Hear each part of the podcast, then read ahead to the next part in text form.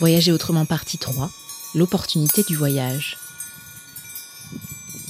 On se retrouve en Malaisie euh, et en fait on traverse la Malaisie euh, d'ouest en est. Et puis euh, il s'avère que au bout d'une journée plus dure que, les autres. vraiment, on commençait à arriver vers la côte, vers, vers, une des côtes, et puis vraiment une journée impossible d'avancer, plein de difficultés respiratoires. Il y a une espèce de grand brouillard, etc. on fait 30 km pas grand chose quoi. Un peu déception, on avait prévu d'aller plus loin. Bon, pas une, pas une top journée quoi. Euh, et puis pas en forme. Bon, on, s'est rendu compte après, on a compris après pourquoi est-ce qu'on n'était pas en forme. Il s'avère que le brouillard, c'était pas du tout du brouillard, euh, c'était de la pollution, c'était euh, la pollution des champs d'huile de palme qui étaient en train d'être brûlés, pas en Malaisie, en Indonésie. Regardez sur une carte la distance entre l'Indonésie et le nord de la Malaisie, c'est des milliers de kilomètres on avait un effet de la pollution de ces exploitations qui étaient brûlées euh, en Indonésie qui était mais colossal. Colossal à un point on ne voyait pas le soleil. C'est comme si j'étais dans une brume euh, écossaise et qui faisait qu'en fait mes capacités euh, pulmonaires ne me permettaient pas de faire correctement du vélo. Donc, ben, on se retrouve, voilà, un peu une journée de galère. Euh, on se dit, bon, ben, on va s'arrêter là, vu que de toute façon, on n'est pas en forme, on va pas, on va pas pousser plus loin. Euh, on est au bord de la mer, ça va être sympa. Bon, il s'avère qu'il y a un petit camping qui s'est fermé. Bon, on va essayer de s'installer là. On se fait refouler. oh là là, la galère. Bon, euh, ben, on trouve un, bout de, on, essaye de, on fait un petit camping sauvage, quoi, et on se met sur un bout à côté de la plage, sur un, un petit coin, à côté d'une bicoque. On installe la tente et il, y a, s'avère qu'il y a deux personnes dans cette petite cabane en bois. Et euh, on essaie de leur expliquer, évidemment, hein, on ne parle pas malais et ils ne parlent pas anglais ou français. On, essaye, on, arrive à se comprendre quand même en deux, trois, trois mots. Puis il s'avère qu'il y avait plein d'images de tortues, de poissons avec des logos. On arrive à comprendre au bout d'un moment qu'en fait, c'est un centre euh, euh, de protection de la faune sauvage et notamment des tortues nous explique qu'en fait, c'est une période aussi particulière parce que ça fait euh, déjà quelques temps euh, que les œufs ont été mis là et que euh, les, petites tortues vont sortir d'un jour à l'autre.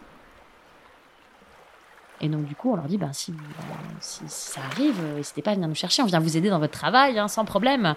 Et donc, voilà, mais en se disant, bon, évidemment, ça va jamais arriver. En plus, comme on a une journée de la loose, voilà, on va se coucher, ça ira mieux demain.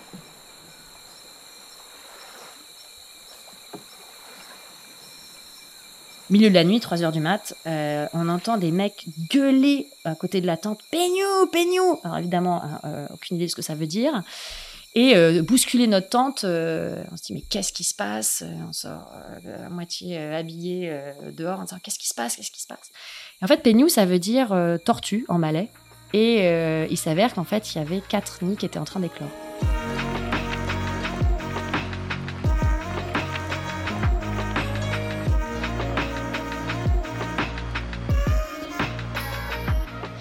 Et on se retrouve à 3 heures du mat euh, avec ces deux gardiens, euh, gardiens de la biodiversité euh, à, récupérer les toutes petites tortues qui étaient en train de sortir de leurs œufs, les prendre dans nos mains, mesurer, les mesurer, faire un relevé de l'intégralité de leurs mesures, les déposer sur le bord de la mer et surveiller qu'en fait elles partent bien à l'eau. Ce moment, c'est juste complètement dingue en fait. Euh, le, ce que ça provoque en termes d'émotion, euh, se retrouver tout seul avec la lumière de la lune sur cette immense plage à observer euh, ce moment de vie, c'était juste complètement dingue. Et, en fait, pour moi, c'est ça montre bien aussi ce que permet le voyage à vélo, c'est-à-dire qu'en fait, on aurait voyagé autrement, on ne se serait jamais arrêté là c'est une opportunité du chemin. C'était pas du tout, c'était pas un lieu de destination, c'était pas un espace où je souhaitais aller c'est un coup de bol euh, incroyable, hein, mais c'est ça aussi le voyage au long cours, c'est ça aussi le fait de voyager lentement et de se laisser la liberté de s'arrêter euh, quand euh, on est moins en forme ou de s'arrêter là où ça nous plaît. C'est justement se laisser la possibilité d'observer ça. Voyager à travers le monde, c'est aussi se reconnecter à soi, au monde, aux autres. Et ce voyage au long cours, finalement, nous renvoie à ce que nous sommes, et à la manière dont nous vivons.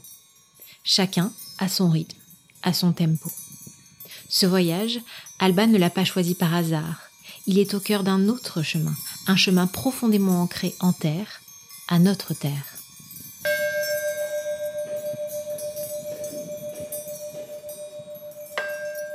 Alors moi, il s'avère que je suis ingénieur, que je suis ingénieur dans l'énergie, que depuis que j'ai décidé d'être ingénieur et d'être ingénieur dans l'énergie pour des questions environnementales, et que du coup, ça faisait un petit moment que je réfléchis à la cause environnementale. Je sais même pas dire depuis quand je, réfléchis à l'environnement. Euh, je pense que c'est trop loin et que je m'en rappelle plus.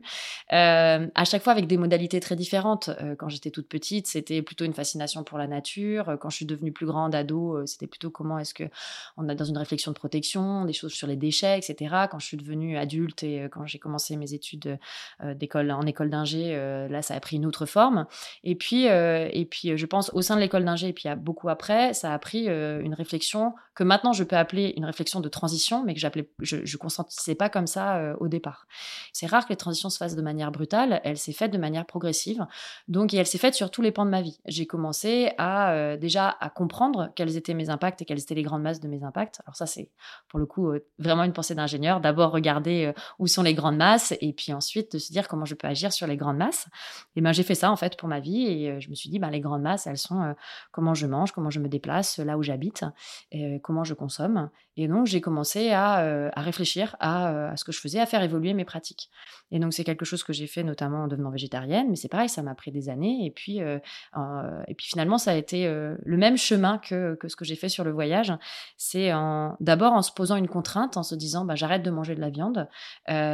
Euh, pareil, hein, j'arrête de prendre l'avion. Donc c'est quelque chose qui est une contrainte au départ, je m'empêche d'eux, qui est très vite devenu en fait une immense satisfaction. C'est-à-dire que je me suis rendu compte que euh, finalement j'étais euh, en meilleure santé sans manger de la viande, que je pensais que je n'aimais pas faire la cuisine en fait je me suis rendu compte que si j'aimais faire la cuisine mais que je n'aimais pas cuisiner la viande. Donc ça peut paraître très très très idiot, mais en fait voilà, ça fait partie de mon parcours de vie. je me suis rendu compte qu'en fait ce qui était devenu, ce qui était au départ une contrainte, est devenu très rapidement finalement une évolution de vie qui me convenait tout à fait, qui me convenait bien mieux que la vie que j'avais avant et qui me paraissait être la vie normale. Et c'est exactement ce qui s'est passé pour, le, pour la, ma réflexion sur euh, ma manière de voyager. C'est quelque chose qui s'est fait petit à petit, où j'ai commencé à me dire, d'abord, encore une fois, de me poser une contrainte. L'avion, ça pollue beaucoup, c'est un impact sur l'environnement qui, est, qui me paraît trop important par rapport à la satisfaction personnelle que ça peut m'amener. Euh, et donc, du coup, je me suis dit, bon, bah voilà, mets-toi cette contrainte, euh, ne prends plus d'avion. Euh, je savais qu'en fait, depuis toujours, j'aimais bien prendre le train, mais en fait, je me suis rendu compte que j'adorais voyager lentement. Euh, parce que ça me permet de prendre conscience de euh, la, distance que je parcours, de, du territoire que je traverse, des évolutions de ce territoire, etc., que on n'a pas du tout dans, dans, le, dans le vol.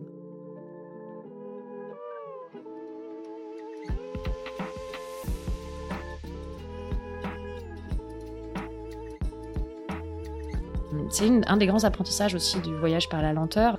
Quand vous, euh, vous voyagez lentement, finalement, votre corps, il s'adapte beaucoup, beaucoup, beaucoup mieux que quand vous faites des sauts de puce euh, dans des contextes climatiques et, euh, et même culturels ou notamment en termes de, nourriture très différents. mine de rien, quand vous arrivez d'un coup à Bali et que vous vous retrouvez avec de la nourriture très épicée, dans un contexte, dans une, dans une atmosphère avec pas du tout le même niveau d'humidité, etc., en ayant eu 10 heures dans un avion, dans un environnement très particulier, votre corps, il se prend euh, une espèce de, de, salve d'agression qui est complètement dingue. Hein. Quand vous voyagez lentement, euh, ben finalement, votre corps, il a le temps de s'adapter très bien aux évolutions progressives de la nourriture, à l'évolution progressive du climat, à l'évolution progressive du taux d'humidité, à l'évolution progressive des paysages, à l'évolution progressive de la langue. Et tout ça, en fait, se fait euh, petit à petit. Et donc, du coup, en fait, votre corps, il a le temps d'assimiler, votre corps et votre esprit, il a le temps ils ont le temps d'assimiler les, euh, les évolutions.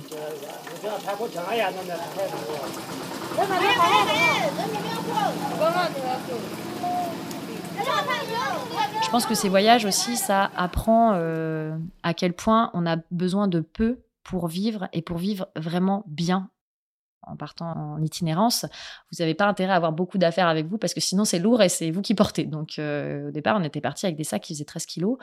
En gros, euh, il y, a, un peu de matériel, une tente, un sac de couchage et puis, et puis deux, pantalons, trois t-shirts et deux culottes. Hein. C'est à peu près, voilà, mais en fait, la liberté, elle vient aussi de ça, de fait de ne pas avoir beaucoup d'objets.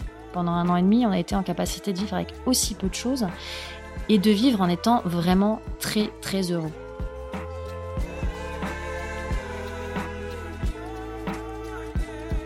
Jusqu'à changer une vie. Ce voyage a une fin, mais marque aussi un nouveau départ.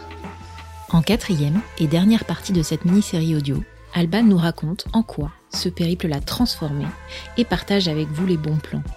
Et si, vous aussi, vous vous lanciez dans une telle aventure? Ou peut-être, commenceriez-vous simplement par redécouvrir votre environnement quotidien en pédalant